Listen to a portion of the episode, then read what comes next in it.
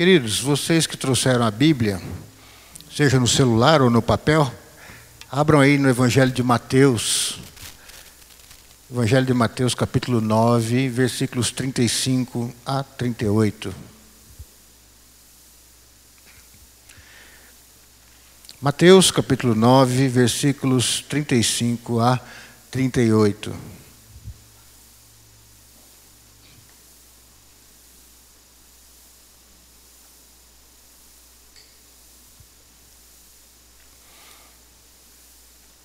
Acompanhe a leitura da palavra de Deus. Então, o texto é esse que está ali à frente, Mateus capítulo 9, 35 a 38.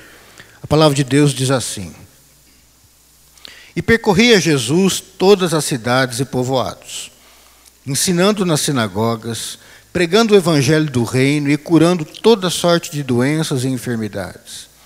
Vendo ele as multidões, compadeceu-se delas, porque estavam aflitas e exaustas como ovelhas que não têm pastor. E então se dirigiu a seus discípulos: A seara, na verdade, é grande, mas os trabalhadores são poucos. Rogai, pois, ao Senhor da seara que mande trabalhadores para a sua seara. Feche os seus olhos, vamos ter uma palavra de oração. Senhor, muito obrigado pela tua palavra que está aberta. Nós sabemos que cada um de nós aqui teve uma semana com as suas lutas, com as suas vitórias, com as suas aparentes e momentâneas derrotas, mas sabemos também que o Senhor esteve conosco em cada momento, em cada situação, seja nas nossas lágrimas, seja nas nossas, no nosso sorriso e, e celebração de vitória, Senhor, esteve conosco. Muito obrigado, assim como o Senhor está conosco aqui nos louvores, nas orações, quando os nossos filhos vieram aqui à frente, o Senhor também está agora neste momento, quando a tua palavra está aberta. Ministra, Pai, a tua verdade, toca no coração da tua igreja, trabalha em cada um de nós. É a nossa oração no nome de Jesus. Amém. Amém. Queridos, antes de nós chegarmos aí nesse texto principal que nós vamos estudar, eu gostaria de dar uma, uma corridinha rápida com você aí no Evangelho de Mateus. Se você está com a Bíblia de papel, fica mais fácil aí agora. No capítulo 5, lá no começo, Jesus então, ele inicia o tal, o conhecido Sermão do Monte. E ele vai pregar, ele vai ensinar, ele vai ministrar para esse povo. E aí a gente vai capítulo 5, capítulo 6 e o capítulo 7. Jesus pregando, ensinando, trabalhando no coração dessa turma. Nos últimos dois versículos do capítulo 7, então 7, versículos 28 e 29, fala assim: Quando Jesus acabou de proferir estas palavras, estavam as multidões maravilhadas da sua doutrina, do seu ensino, porque ele as ensinava como quem tem autoridade e não como os escribas. Então aqui Jesus encerra o sermão do monte dele, capítulo 5, 6 e 7. E vejam comigo que interessante agora, quando começa o capítulo 8. Então ele sai do monte ali, acabou a pregação, já no primeiro, no capítulo 8, no comecinho, ele já encontra um leproso. E ele encontra esse leproso e ele já cura esse leproso. Depois o criado de um centurião também está enfermo e Jesus cura esse homem. Não vou contar cada história, mas para vocês perceberem o que está acontecendo. E aí Jesus então cura esse criado do centurião.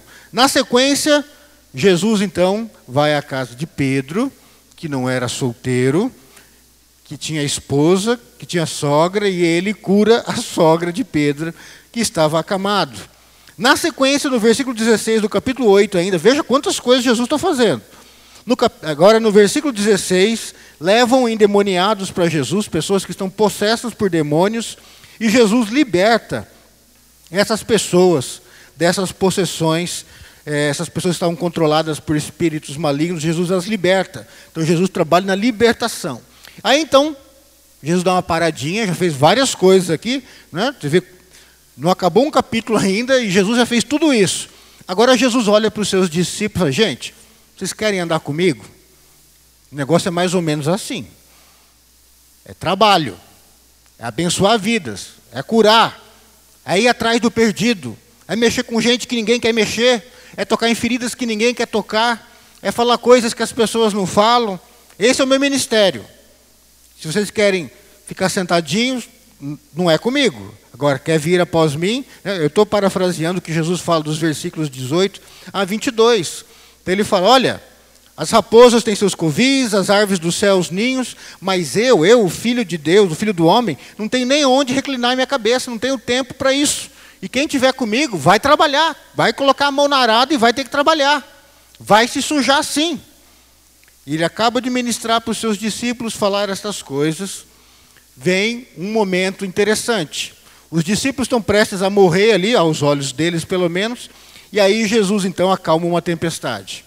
Está salvando os discípulos dele. Na sequência, mais gente imunda. Gente que os outros têm nojo de chegar perto, que ninguém quer saber, que os religiosos fugiam. Seriam hoje, se a gente fosse pensar, o aidético, o drogado, o alcoólatra, o mendigo fedido, com o cabelo todo grudado. Né? Então chegam esses endemoniados aí e Jesus liberta esses homens. Não para. Jesus continua andando, continua indo ao encontro das pessoas e aí ele encontra um paralítico. Cura o paralítico. Aí então Jesus começa a pregar, andar no meio dos pecadores, no meio daquelas pessoas que os religiosos falam assim: não, essas aqui não têm esperança. O homem não dá esperança, mas Jesus dá esperança. Ele vai no meio dos pecadores, que os religiosos não queriam nas suas igrejas, que não queriam nem conversar com essa turma, e Jesus começa a andar com esse pessoal, pregar com esse pessoal, comer do mesmo pão que eles estão comendo, e os religiosos ficam loucos, mas Jesus está pregando e está ensinando para essa turma que para os religiosos era caso perdido, mas Jesus está ali. Jesus está ali com esse pessoal.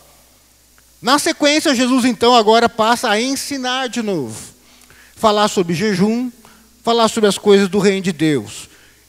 Ele mal acaba, chega um homem, um chefe, e ele fala assim: Olha, a minha filha morreu, mas se você for lá em casa orar pela minha filha, ela pode vir à vida novamente, ela pode ressuscitar, você tem poder. Jesus vai. E ele está indo, no meio do caminho, gente, olha a vida dele. No meio do caminho, uma mulher enferma. E aí Jesus cura essa mulher enferma. E ele chega na casa do chefe, ressuscita a menina. Saindo de lá, dois cegos. Abre os olhos dos dois cegos. Chega uma pessoa que está possessa por demônio e perdeu a voz, ficou muda por causa disso. Jesus liberta aquela pessoa e ela passa a falar novamente. Olha quantas coisas estão acontecendo. Aí então, nós chegamos no nosso texto. Jesus está com seus discípulos aqui. E eu quero ler novamente com você. Pegue lá. Mateus 9, 35 a 38. Eu sei que nós já lemos, mas agora que você viu todo o contexto, o preparo, agora vai dar um novo sentido, eu creio que vai. Eu, quando olhei e reestudei desde os 5 até aqui, aí eu comecei a entender por que, que Jesus falou essas coisas e por que, que, que, tá, que estão escritas algumas coisas aqui. Do 35 ao 38 fala assim: Percorria Jesus todas as cidades e povoados ensinando nas sinagogas, pregando o evangelho do reino e curando toda sorte de doenças e enfermidades. Vendo ele as multidões, compadeceu-se delas, porque estavam aflitas e exaustas, como ovelhas que não têm pastor. E então se dirigiu a seus discípulos: A seara, na verdade, é grande, mas os trabalhadores são poucos. Rogai, pois, ao Senhor da seara que mande trabalhadores para a sua seara.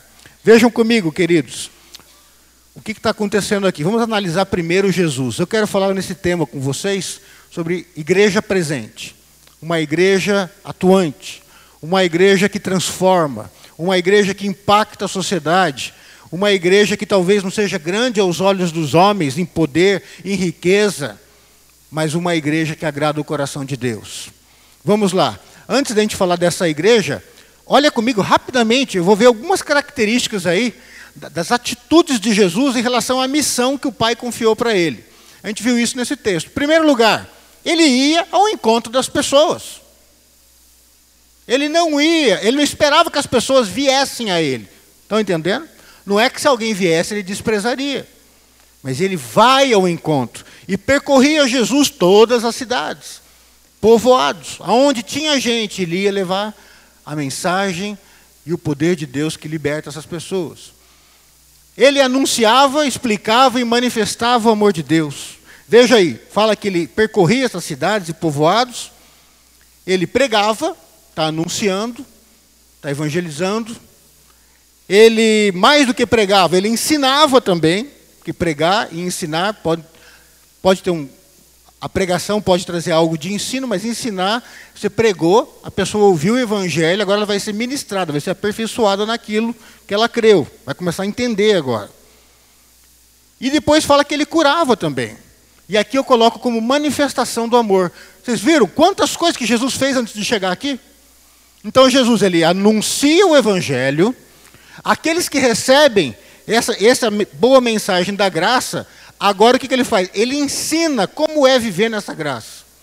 E mais do que isso, durante todo esse, tanto a pregação quanto a questão do ensino, o tempo inteiro ele manifesta o amor de Deus. Então ele está falando de uma graça que ele vive, ele está falando de um amor que ele vive. Ele está anunciando algo que faz parte da vida dele. Tá certo? Ele se importava com as dores do próximo. Se você der uma olhadinha aí, no versículo 36, ele olha a multidão, ele se compadece da multidão e ele vê que as pessoas estão aflitas, que as pessoas estão cansadas, que as pessoas estão sem esperança, que as pessoas estão destruídas.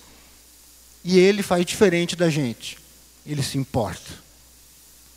Ele se importa. E ele então se dispõe para pastorear essas ovelhas aflitas e sem pastor. Mas o texto não está falando isso, pastor. Veja o que veio antes. Ele cura, ele liberta, ele toca nos imundos, ele ensina, ele vai libertando, o tempo inteiro ele está cuidando. O tempo inteiro ele é esse pastor de ovelhas, ovelhas cansadas, ovelhas sem esperança. Então, aí são algumas atitudes de Jesus que vão dar o fundamento para a gente conversar um pouquinho agora sobre o que é a gente ser uma igreja presente, o que é ser um grupo de crentes que agrada a Deus. Porque a gente vê muito por aí gente falando que agrada a Deus porque está ficando rico. Isso é pouco demais. Se Jesus morreu na cruz para você ficar rico, Jesus é um trouxa. Certo? Você pode ficar rico de outras formas, sem o Filho de Deus precisar morrer numa cruz. Tem dúvida? É só olhar os políticos. Tá certo? Não estão nem aí para Jesus, muitos deles estão ficando ricos. Tá certo? Mas Jesus, então, ele tinha algo maior para a gente e a nossa missão é maior do que ficar rico ou fazer alguém rico. Mas vamos lá. A igreja que cumpre a sua missão, vamos conversar um pouquinho então. Em primeiro lugar, ela cumpre a sua missão indo ao encontro de pessoas. A gente não leu aí que Jesus percorria as cidades, ele ia ao encontro das pessoas? Queridos, se nós queremos ser crentes que agradam Deus, se nós queremos ser uma igreja que agrada a Deus, não é esperar que as pessoas venham. Não é assim. Nós temos que ir. A nossa juventude pode dizer: puxa, a gente quase não tem jovem nessa igreja. Não adianta esperar. Ora para Deus, né? Mas vai ao encontro, são vocês que vão trazer. Se de repente os homens falassem, puxa, o ministério dos homens está fraquinho tal. Ora para Deus trazer, mas vai atrás também, vá ao encontro, como Jesus fazia. Vá ao encontro do perdido, vá ao encontro do pecador. O pastor, quando sai em busca da, parábola, em busca da ovelha perdida, ele não espera achar uma ovelha toda limpinha, cheirosinha. Ele vai encontrar a ovelha que está perdida, toda arrebentada, fedida, ensanguentada, com a vida destruída. E ele leva para a casa dele, para o aprisco dele, para tratar dessa, dessa ovelha. Só que tem pastor e tem igreja que não quer, né? Prefere roubar crente de outros, que é mais fácil pegar a ovelha limpinha. Mas não é isso que Jesus ensina. Jesus ensina a pegar os arrebentados. Não é isso? Porque ele olhou e viu ovelhas cansadas, machucadas, sem esperança, que ninguém se importava com elas. Ir ao encontro destas pessoas. A igreja de Cristo não deve viver para si mesma, mas para o outro. Isso nós temos que aprender. A igreja não é feita para mim, para tocar cântico que eu gosto, para eu sentar no lugar que eu gosto para durar o tempo que eu gosto. Estão entendendo? A igreja é para alcançar o perdido. A igreja, ela existe. Porque Deus ama quem está lá fora. Quem é diferente de você. Quem fala diferente de você. Quem serve a outros deuses. Quem está nessa hora, ao invés de estar tá aqui, está com uma carreirinha de, de cocaína ali cheirando. É para essa pessoa que Deus quer nos capacitar para a gente alcançar. E é interessante que às vezes a gente vem desse mundo do pecado, eu mesmo nasci dentro de igreja, mas a gente fica um tempinho lá dentro, a gente começa a achar que a gente é melhor que os outros, a gente para de ir atrás, e a gente esquece que um dia Jesus foi atrás da gente e encontrou a gente lá. A igreja de Cristo não existe para ela mesma. Ela existe para o perdido. Isso é algo que nós temos que entender, queridos. A igreja não existe para crescer estagnada, mas ela existe para crescer em movimento, para crescer para fora. A gente vê tantas igrejas que querem crescer para dentro. Tudo que recebe, vamos, colocar mais uma iluminação, vamos trocar não sei o quê, Trocamos o banco ano passado, vamos trocar de banco de novo, que sobrou um dinheiro. Ah, o piano está. Ah, mas tá bom, sobrou dinheiro, vamos pôr um piano de cauda, vamos não sei o quê, vamos come... fazer tudo para o conforto dos crentes, tudo para a gente se sentir bem legal, para facilitar até para dormir, né? Hein, Ira? Se tiver ruim a pregação, dá uma deitadinha, tipo ônibus, assim, tiver, deita o banco, fica na, na horizontal, dá até para dormir durante a pregação, até a insônia da semana inteira vai embora, nada melhor para dar um sono, né, um soninho do que uma pregação. Então, a igreja não existe para crescer dentro das suas paredes. Ela tem que crescer para fora, alcançando quem está lá fora. Para fora, gente. Para alcançar aquelas pessoas que, falando como homem agora, eu não gostaria que elas estivessem aqui dentro. Mas sabe, Jesus quer que a gente alcance essas pessoas que vão me incomodar e que vão te incomodar mas que vão alegrar o coração de Deus. Nós não temos que crescer para a gente, aqui nas nossas paredes, ficar uma igreja legal para a gente só. Isso não é clube, isso é igreja. É um chamado para alcançarmos os perdidos. A igreja não deve crescer para si mesma, mas para o bem daqueles que ainda não estão em Cristo, que estão lá fora perdidos. Por isso que Jesus ia ao encontro das pessoas, porque ele queria encontrar pessoas que os religiosos não estavam preocupados em encontrar, e pessoas que não sabiam o caminho da casa do Pai. Então, o bom pastor ele sai ao encontro das ovelhas perdidas. Queridos, esse é o ministério de Jesus. Esse é o meu ministério, e eu digo, esse é o ministério nosso como oitava igreja. Lá onde você está, eu não estou, mas você está. E Deus quer te utilizar lá. E não só lá, nos outros lugares que você pode ir também e que eu não posso ir. Deus quer que você alcance essas pessoas. Então, a igreja cumpre a sua missão, em primeiro lugar, indo ao encontro das pessoas. Em segundo lugar, a igreja cumpre a sua missão anunciando, ensinando e manifestando o amor de Deus no mundo. Nós vimos aí que Jesus percorria as cidades e ele pregava, ensinava e manifestava o amor, curando, libertando, ressuscitando, dando esperança. A igreja cumpre a sua missão fazendo isso. Nós temos que anunciar a graça de Deus. Não é mostrar a culpa e destruir a pessoa, seu porco imundo, vai queimar no inferno por causa disso não tem esperança mais para você. Olha o que está fazendo com a tua vida. Deus tem nojo de você, da sua vida. Deus te criou para o inferno mesmo, não é nada disso. A igreja anuncia a graça. E lá na frente, se alguém vai julgar, é Deus, não sou eu, não é você, é Deus. O nosso papel é anunciar a graça, somente a graça, nada além da graça em Cristo Jesus para todo ser humano, em todo lugar, em toda cultura, o cheirosinho e o fedidinho, certo? O rico de terno, gravata, que está indo para o inferno, e o mendigo fedido, piolento, vomitado de, de, de, de cachaça. A igreja tem que anunciar a graça de Deus. Mas não só anunciar, ela anuncia, e a pessoa se entrega a Cristo. Agora ela tem que ser ensinada. Ela tem que ser ensinada nessa graça. Ela tem que ser ensinada como caminhar agora, ter essa nova vida. E ela vai aprender agora como viver em Cristo. Isso somos nós que temos que fazer, queridos.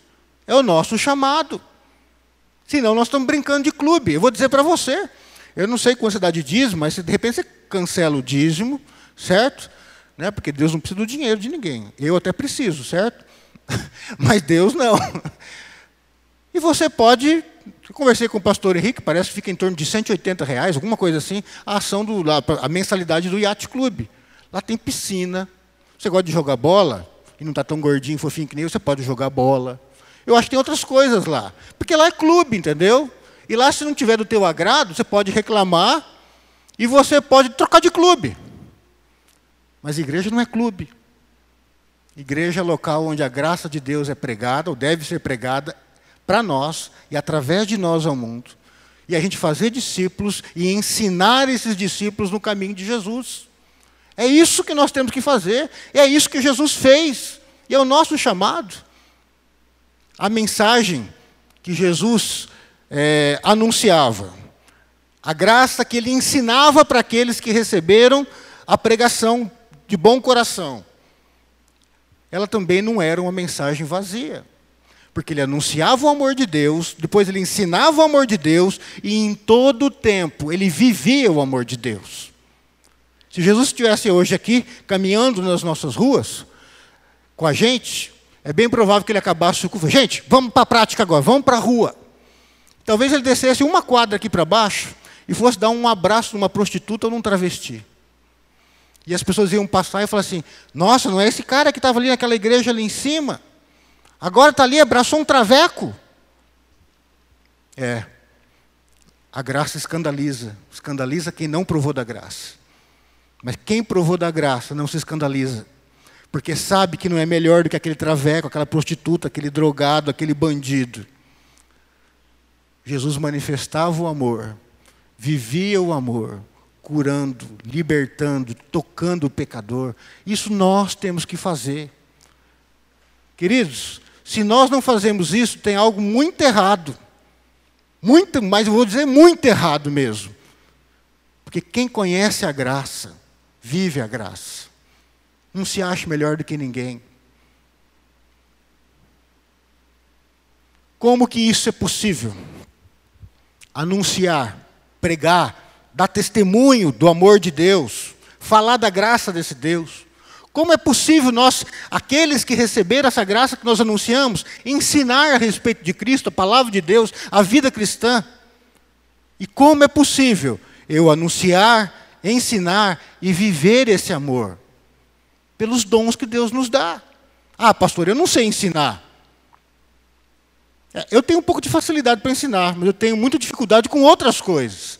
E eu vou até dizer, com essas outras coisas, é bem provável que você tenha facilidade. Você talvez tenha essa facilidade. De repente você tem um dom de misericórdia. Aí você vai lá no hospital. Não é um ministério bonito, o pessoal que está aí que vai no hospital? Hein, Jacira? Não é bonito? Deus não está agindo lá através da vida de vocês? Dom de misericórdia, compaixão, de chorar com o enfermo, de levar uma mensagem de amor para quem está, gente, praticamente, humanamente falando, quase certo que vai morrer em poucos dias, e com dor e com sofrimento mas é a igreja vivendo a graça.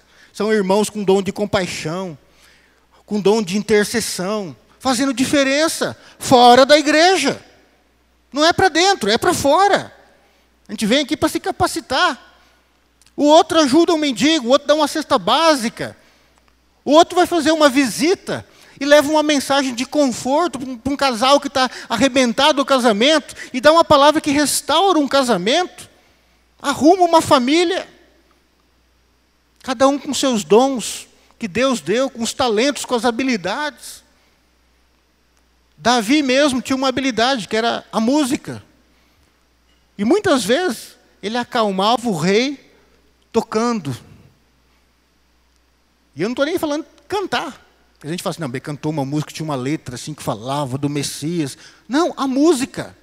Coisa linda. Eu várias vezes estava com vontade de esganar uns, coloco uma música lá, Deus usa aquelas notas musicais, né? eu vejo aquelas, aquelas bolinhas, para quem não entende música, aquelas bolinhas fazendo assim, viu, Ruber?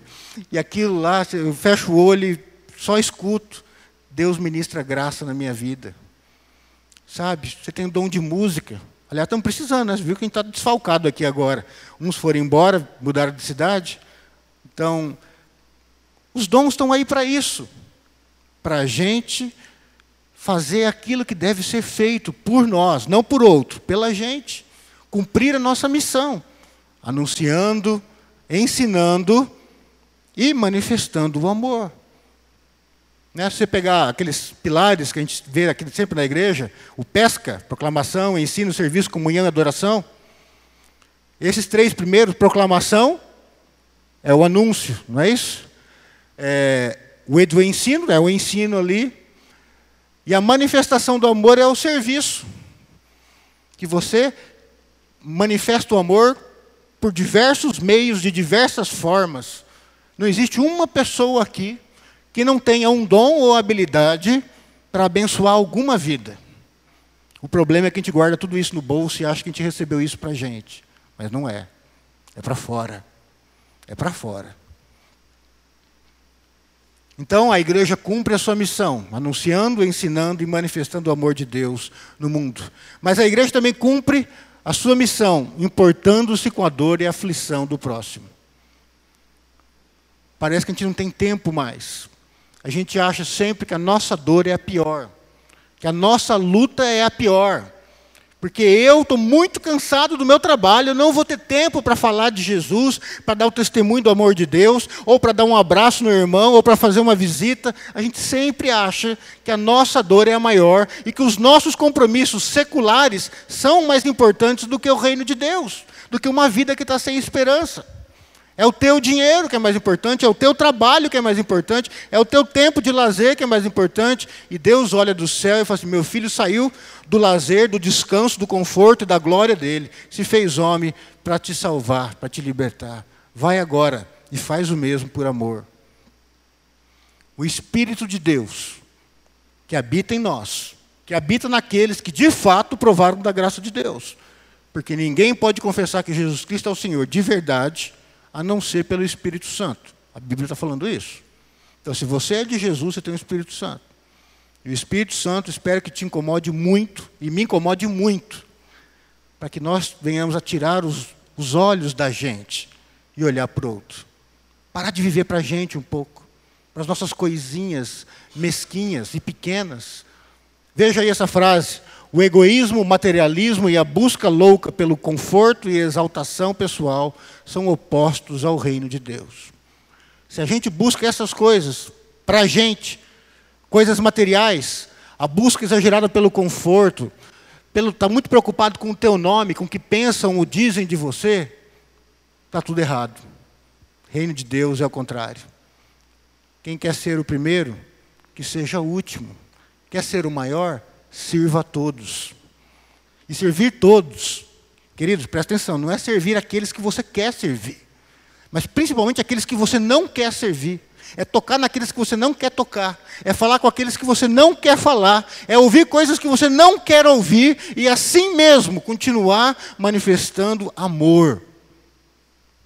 É isso que a gente aprende com Jesus. É isso que é ser igreja. O resto é papo furado, é clubinho de crente. Aquele que não ama o próximo não conheceu ainda a graça divina. E quem descobre que é amado por Deus, passa também a manifestar amor. Se você não tem espaço para amar o perdido, você ainda não entendeu que você também é perdido e que Deus te amou do jeito que você era. Deus não falou assim: não, primeiro você tira umas coisinhas da sua vida, daí eu vou te amar. Não. Deus te amou do jeito que você é. Imundo, porco, fedido de pecado como eu, e Deus te recebeu. Agora ele olha para mim e fala assim: vai e faz o mesmo. Até porque você não é nada melhor do que o outro que eu estou te enviando. Quem provou da graça, busca viver a graça. Quem se machucou, sabe o quanto dói a dor do outro. Mas tira os olhos de você um pouquinho. A igreja precisa tirar os olhos dela mesma e ficar na posição da cruz. A igreja parece que tem que ser pregada nos braços e nas pernas, porque daí ela só olha para o próximo, não dá para olhar para um umbiguinho, porque você está preso numa cruz. A igreja só é igreja quando ela está presa numa cruz após Jesus. Enquanto a gente olha para o umbigo da gente, tem algo muito errado. A igreja cumpre a sua missão, despertando cada um para o seu chamado no povo de Deus. Cada um de nós, Deus tem um propósito. E o propósito não é sentar no banco. O propósito não é ouvir coisas que você quer ouvir. E não é, numa vez por semana, você avaliar o sermão, ou o culto, ou o que aconteceu. Nada disso. Veja as palavras de Jesus que a gente leu. Jesus está dizendo assim: o trabalho é muito grande. Estava falando para os discípulos dele. Vocês lembram, antes de eu chegar aí, no capítulo 9, o tanto de coisa que Jesus fez, pregando, anunciando e manifestando amor, um atrás do outro. Às vezes encavalava atividades de amor o tempo inteiro, aquela loucura. Tá, tá, tá, manifestando amor, tocando pessoas, abençoando vidas. E agora ele olha para os discípulos e gente, olha esse mundo. As pessoas estão angustiadas, sem esperança. As pessoas estão destruídas. Ah, Jesus, mas você não sabe a minha vida. Eu te salvei, cabra. Não é assim? Se fosse no Nordeste, ia falar assim. eu já te salvei. Eu cuido da tua casa. Eu cuido da tua família. Creia nisso. Se eu salvei a tua alma, a tua eternidade na cruz, você acha que eu não vou pôr o pão na tua mesa? Misericórdia. Eu estou cuidando de você. Mas levanta os olhos um pouco e veja as pessoas na sua volta. Veja como eu posso usar a tua vida. Ah, mas eu já estou cabecinha toda branca, estou tão cansada, minha perna dói, as minhas costas dói. Quando eu mexo aqui, repuxa lá, quando eu vou para cá, repuxa outro lado. Não tem desculpa de idade, queridos. Não tem. Ah, eu sou muito jovem, eu tenho que fazer vestibular, eu tenho que fazer isso. Jesus podia dar um monte de desculpa para não morrer na cruz, mas ele morreu por você na cruz. Por mim. Não há desculpa. As pessoas estão aí. É estranho te falar, mas cada criança que nasce, nasce destinada ao inferno. Se Jesus não intervir na história daquela criança. E Deus olha para mim e para você e fala: o que você vai fazer a respeito? O que você vai fazer a respeito? Vai continuar levando a vidinha medíocre, como se fosse um ímpio? Ou vai levantar a cabeça e falar: Senhor, eis-me aqui, usa a minha vida. Eu entendi o valor da tua graça, usa a minha vida. Essa oração que Jesus fala aqui, rogai, pois, ao Senhor da seara que mande trabalhadores para a sua seara. Jesus fala, gente, ora. Ora para Deus mandar homens, mulheres, jovens e crianças que trabalhem na minha obra. Essa oração foi feita. Aonde que está a resposta dessa oração? Você sabe ou não? Você sabe onde está a resposta dessa oração? Você faz parte dessa resposta. Você está aqui hoje porque Deus quer usar a sua vida. Essa oração tem sido feita na história da igreja. E por tempo que se chama hoje, você e eu somos a resposta dessa oração.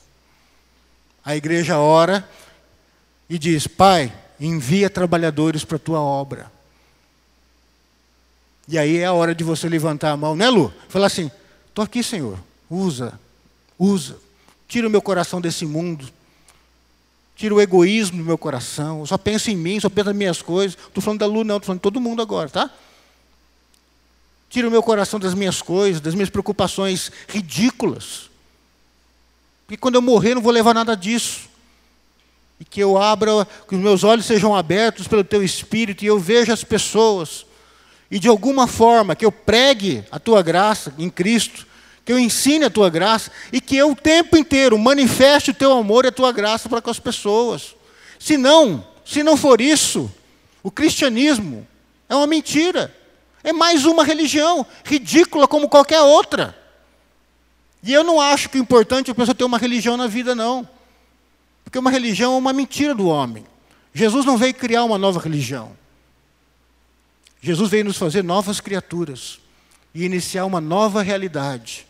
E Jesus quer usar a tua vida e a minha vida para alcançar outras vidas, não com uma religião, mas com uma nova vida, com uma nova proposta.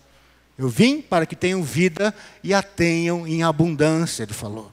Assim, eu vim para que vocês. Não falou isso, tá? Que eu vou falar agora. Eu vim para encher as igrejas e os pastores encher o bolso de dinheiro. Não é isso. Eu vim para que vocês fiquem ricos e prosperem, porque nenhum mal vai tocar em vocês. Também não veio para isso. Ele veio para que a gente tenha vida, vida espiritual, vida eterna. E no meio das lutas, no meio das lágrimas, você ainda vai dizer: vale a pena, porque Deus está comigo. Só que tem gente que não conhece isso. E Deus quer usar a tua vida. Você é a resposta de oração da igreja que existe há mais de dois mil anos. Qual é a tua resposta? Qual é a minha resposta para essa oração? Quando é o tempo, pastor? Mas eu vou orar a respeito essa semana para ver se eu vou me dispor. Querido, o tempo é agora. Não dá tempo para você orar mais não. Eu estou dizendo para você. Você é a resposta dessa oração. A igreja está orando há dois mil anos. Certo? Desde que Jesus falou para os discípulos: ora para Deus enviar trabalhadores. Você é esse trabalhador. Eu sou esse trabalhador. Não para edificar o clube dos crentes. Não, tem várias igrejas aí que é clube de crente. Não.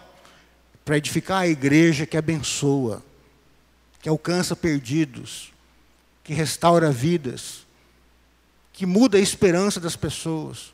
O tempo é hoje. Não é daqui a pouco. Já está. O tempo já começou. Se você não sabia, já começou. Deus olha para a oitava igreja. E eu não estou pensando nas paredes, não. Certo? Você em cada um de nós agora. E cada um de nós aqui tem dons, tem talentos, tem habilidades. E você, de alguma forma, é a resposta dessa oração. E nós não temos desculpa, queridos, diante de Deus. Deus quer usar as nossas vidas. Nós vimos aí hoje que a igreja cumpre a sua missão indo ao encontro das pessoas, só uma revisão rápida importando-se com a dor e a aflição do próximo, começa a observar a realidade do outro, se importar de verdade com a vida dos outros, anunciando, ensinando e manifestando o amor de Deus no mundo, e por último, despertando cada um para o seu chamado no povo de Deus. Dentro da missão da igreja, que é um pouco maior, está a sua missão dentro da igreja. Deus te criou, você é uma ferramenta perfeita nas mãos do Espírito Santo para realizar aquilo que Deus quer através da sua vida. Não é a mesma coisa que vai realizar através da minha, nem através da vida do Dilson, ou da vida do Netão, do Manfred. Não. A tua vida é a tua vida. Mas Deus tem expectativas, planos e sonhos maiores do que um bom trabalho, maiores do que uma boa casa, maiores do que um carro ou uma moto legal na tua garagem, maiores do que uma televisão de plasma. Não estou falando com outra televisão maior, não é isso que eu estou falando, não. Certo? Deus tem planos para você. E fechando, queridos, essa minha palavra de hoje, na sequência, eu não vou estudar isso, só para vocês compreenderem um pouco. Jesus, então, dá essa mensagem para os seus discípulos, e logo na sequência, ele chama os apóstolos. E aí ele envia esses apóstolos.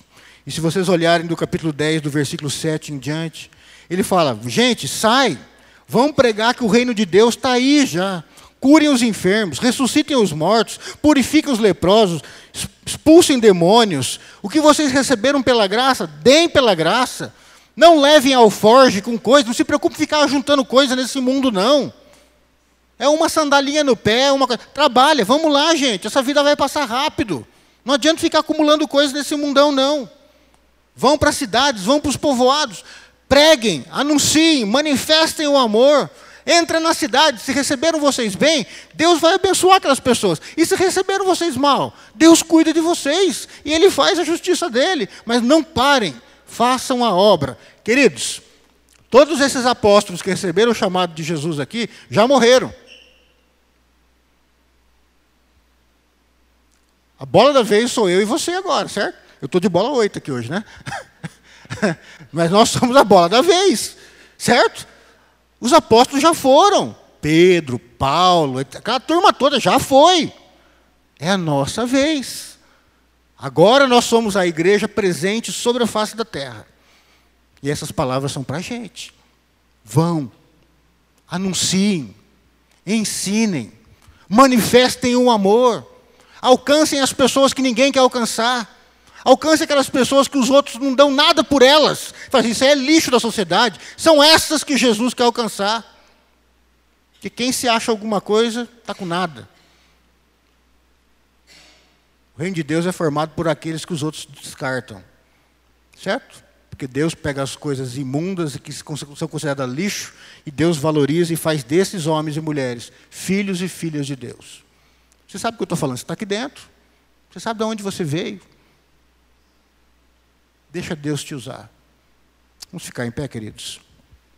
Nós vamos cantar um cântico agora, que está bem relacionado com essa mensagem, e depois a gente vai fazer uma oração, para que Deus nos abençoe, nos envie como igreja, que sejamos essa igreja presente que abençoa o mundo.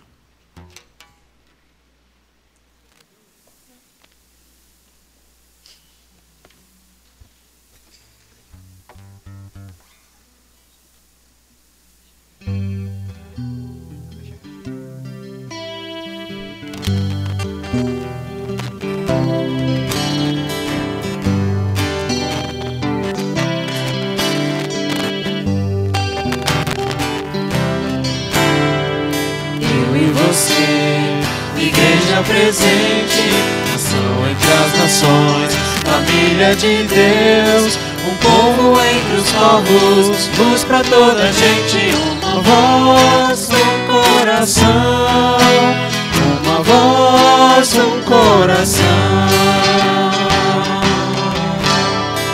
Cristo é esperança de um mundo melhor, luz da justiça brilha em nós. O seu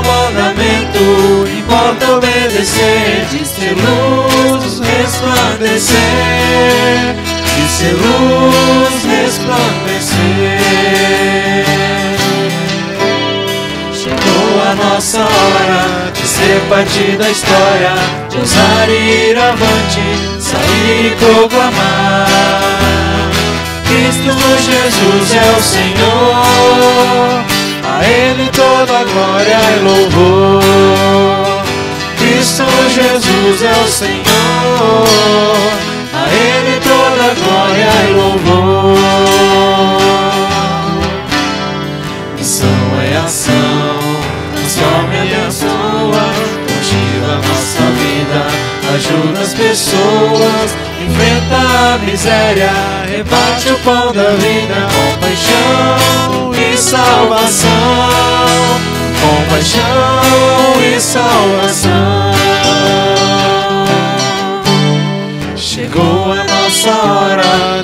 Parte da história, ousar ir avante, sair e proclamar.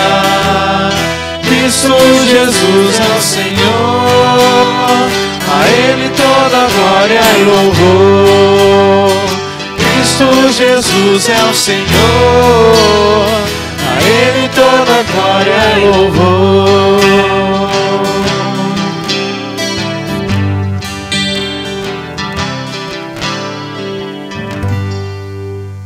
Momento de oração. Queria chamar o presbítero Irapuã. Vem cá, Ira, fazer uma oração pela nossa igreja, colocando as nossas vidas diante de Deus.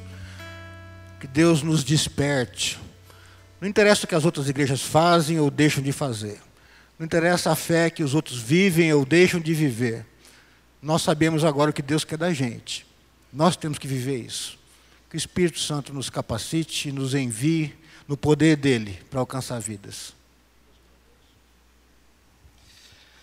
Vamos orar. Pai querido, nós nós ouvimos a tua palavra. Então a gente agora tem um compromisso a mais do que tinha até entrado na igreja hoje à noite. A gente podia dizer que não tinha ouvido direito, que não tinha entendido, que é um compromisso de cada um de nós. Mas agora a gente não pode falar mais isso não, porque o Senhor falou isso ao nosso coração nessa noite. Por isso nós clamamos, Senhor, para que o Senhor tenha misericórdia da nossa vida. Como disse o pastor Alessandro, nós somos a resposta a essa oração lá atrás.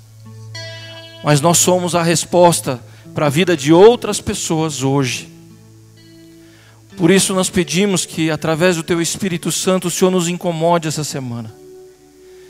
O Senhor mexa com o nosso coração, o Senhor mexa com a nossa vida. Senhor nos mostre quem são as pessoas, ó Pai, que nós conhecemos, que precisam dessa palavra. Quem são as pessoas que nós conhecemos que estão indo para o inferno, porque nós não pregamos o Teu amor. E que o Senhor nos dê ousadia, coragem, intrepidez, nos dê a palavra, nos dê o motivo, nos dê a oportunidade, nos dê a brecha, para que nós possamos colocar, Senhor, de alguma maneira, a razão pela qual nós temos esperança, a razão pela qual nós temos vida, a esperança na vida eterna, a esperança na salvação em Cristo Jesus. Nos ajuda como igreja, Senhor, a ser bênção para a vida de outras pessoas, não para encher a igreja, Pai, não, mas para trazer vida, para fazer diferença, para que a igreja seja referência na vida das pessoas num mundo onde a política está mostrando para a gente cada vez mais, um país onde cada vez mais nós perdemos a fé na política, nós perdemos a fé nas instituições, nós vemos as pessoas buscando o, o bem próprio, os nossos líderes buscando o seu próprio benefício. A nossa, a nossa cidade, as pessoas estão carentes de homens e mulheres que olhem para elas e vejam outra coisa que vejam ali a esperança de uma vida melhor, de um mundo melhor, mas não pela política, mas pela ação, intervenção e unção do Senhor Jesus, pelo mover do teu espírito, pela salvação em Cristo Jesus. Senhor, nós sozinhos não temos condições de fazer isso, Pai. Cada um de nós aqui vai falar que nem Moisés. Senhor, eu tenho a boca pesada, eu não sei falar, isso não é comigo. Mas nós queremos clamar, Senhor, para que o Senhor não permita que isso seja verdade. Que o Senhor nos incomode, de alguma maneira, fazermos algo que mostre o teu amor para aqueles que não te conhecem ao nosso redor. Não permita, Senhor, que a gente use de desculpas para não falar do teu amor. Como igreja, nós clamamos ao Senhor, tem misericórdia, porque nossa vida está passando e nós não podemos perder a oportunidade de fazer parte do teu reino. Nós não podemos perder a oportunidade de hoje fazer parte de um, de um reino que transforma, de um reino que cura, de tantas transformações que nós vimos ali no, no livro de Mateus, Jesus fazendo. É o mesmo Jesus que quer fazer isso nos dias de hoje, através de cada um de nós. Nos ajuda, Senhor, a não brincar de igreja, a não vir aqui domingo após domingo, como diz o pastor, querendo um melhor ar-condicionado, um melhor banco, um melhor louvor. Não, Pai. O que nós queremos é ver essa igreja cheia de vidas alcançadas pelo Senhor, de vidas transformadas pelo Senhor. Não para nossa glória, não para dizer a oitava é incrível, não, não, não. Mas para que o teu nome seja glorificado para que as pessoas sejam salvas e para que faça sentido ter a igreja. Faz isso em nome de Jesus. Amém. Essa semana você vai ter a chance de fazer isso na vida de alguém. Ser um agente de justiça e o Brasil está carente de justiça, não é? Vocês sabem o que eu estou falando. Seja você diferente. Você pode ser o abraço de Cristo, o consolo de Cristo para uma pessoa, uma exortação em amor. Não é isso? A atenção que a pessoa precisa. Você pode ser isso. Talvez você não saiba pregar, talvez você não saiba ensinar, mas você sabe abraçar, você sabe ser um agente de justiça, que luta por aquilo que é certo, que defende o pequeno quando está sendo destruído pelo grande. Não sei, Deus pode usar a tua vida de formas diversas. Chamar um irmão para tomar um café com você e ele está sem amigos e ele vai ver em você a amizade de Cristo. Eu não sei, pequenas coisas, grandes coisas. Esteja aberto para o agir do Espírito na sua vida. Receba a bênção do Senhor. Que a graça do Senhor Jesus Cristo, o amor de Deus o Pai, o consolo e a comunhão do Santo Espírito sejam dadas a nós e todo o povo de Deus, hoje e sempre. Amém.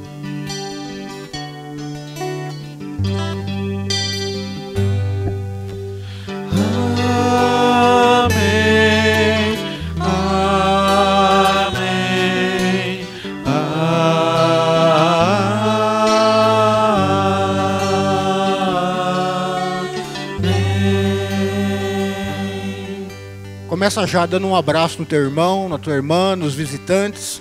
Um abraço bem gostoso, abençoando esse irmão.